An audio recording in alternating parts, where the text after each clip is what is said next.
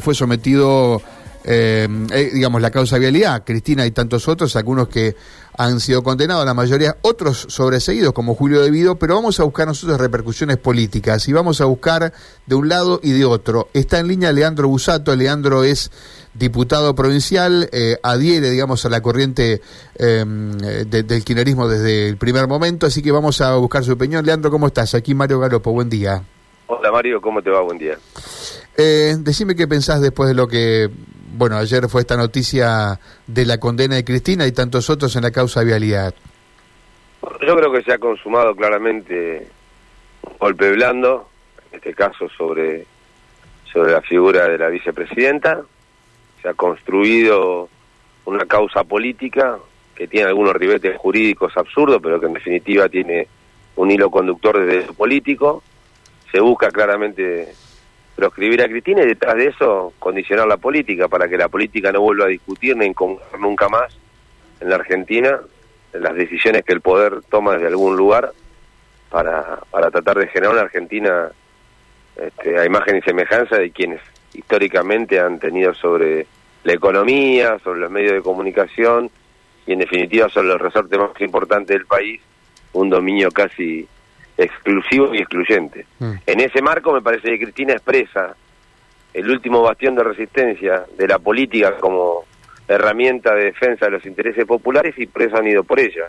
Lo han intentado hacer de diferentes maneras, en este caso con una causa que ya inclusive tiene varios defectos jurídicos, eh, estoy diciendo defectos para ser prolijo, pero en realidad son varios mamarrachos jurídicos, algunos han ido comprobando que eran exactamente construcciones mucho más pensadas en el impacto mediático con la justicia, otras quedaron flotando y son las que han, bueno, producido o permitido esta condena que para mí es absurda desde el punto de vista jurídico, pero que tiene por lo menos para nosotros un trasfondo político muy importante, ¿no? Eh, ahora, Leandro, eh, vamos a sacarlo, eh, digamos, más allá del juicio. ¿Vos no, no crees que los gobiernos kirchneristas estuvieron eh, manchados por cuestiones que hacen a la corrupción en la obra pública. Digo, más allá de, más allá de, del juicio, eh, yo reitero, no, no soy abogado, no, no tengo idea de, las cuestiones técnicas desde el punto de vista penal, después vamos a ver, eh, digamos, si buscamos alguna acto de repercusión para hablar de estos casos, pero ¿vos no crees que se deben explicaciones en ese sentido? No, yo la verdad que creo que el gobierno de, de Néstor y de Cristina Fernández Kirchner puede haber habido medios corruptos y actos de corrupción, como en todos los gobiernos eh, de la Argentina, eh, del que ninguno está exento. Lo que yo siempre he pedido es que esos actos de corrupción se puedan esclarecer. Me, acuerdo de un ex funcionario del gobierno de Néstor Kirchner y de Cristina tirando bolsos por arriba en convento. Sentí mucha vergüenza política. No me representó nunca para nada. Ahora, ¿en qué terminó esa causa? ¿De dónde salieron los dólares que estaban termosellados y que López había tirado por arriba del convento? ¿Por qué se cortó la responsabilidad en un funcionario y no se fue directamente a quienes habían corrompido? Porque lo que de alguna u otra manera hay que tratar de decir es que un funcionario corrupto eh, es una cosa, un gobierno con una matriz corrupta, como se intentó instalar durante mucho tiempo, es otra. Yo creo que el gobierno de Cristina puede haber tenido algún funcionario infiel, como todos, eh, porque en definitiva está en la naturaleza de algunos seres humanos llegar a lugares de poder y corromperse. De ahí hablar de un gobierno corrupto me parece que es una construcción que en algún momento se hizo con Irigoyen, que en algún momento se hizo con Perón y que se intentó hacer con Néstor Kirchner y con Cristina Fernández Kirchner en función de lo que el gobierno, por lo menos para mí, logró interpelar y logró construir eh, en, defensa de intereses que estaban eh, de alguna manera sometidos a, a tener que vivir en Argentina que no podía discutir de la política algunas cosas elementales. Mm.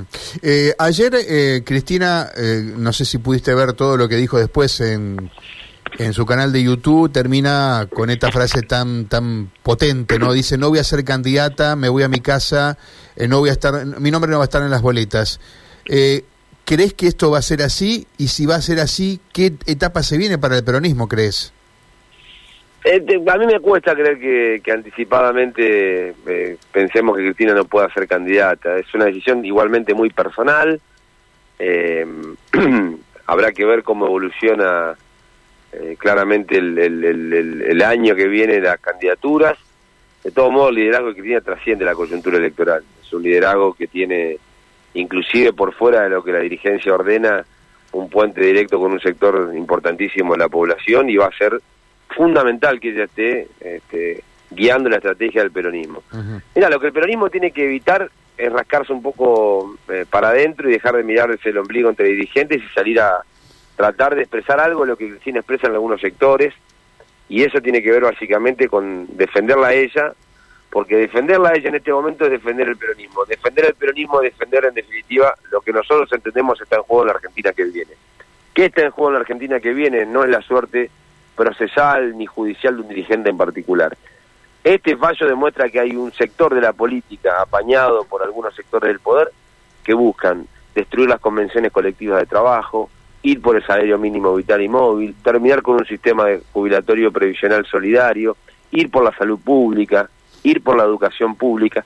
Esas cosas que hace 75 años se fueron conquistando, producto de muchas luchas que el peronismo fue consagrando, son las que un modelo de Argentina cuestionado por algunos sectores de la derecha empieza a disputar.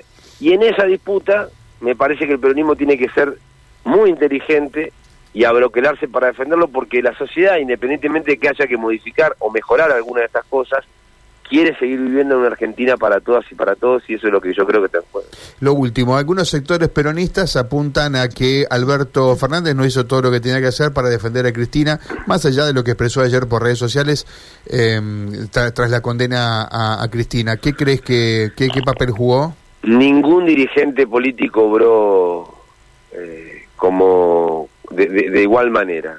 Yo he visto dirigentes políticos que han, obrado sobre sobreactuadamente, otros que no han obrado como uno esperaba, otros directamente ni han, ni han opinado, digo, ¿no? Eh, revisemos las redes sociales de todos los dirigentes políticos de la Argentina y de la provincia y veamos punto por punto. Pero eso a mí no me...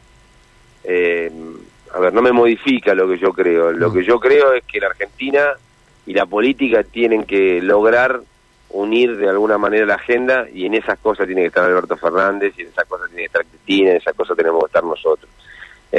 Nos quieren llevar a, discutir la judicialización de la política y hay que salir rápidamente de este atolladero, aplicar todas las instancias institucionales para dar vuelta a esta infamia y tratar de construir una agenda que permita pensar más en el ciudadano a pie y menos en la dirigencia política. Leandro, gracias.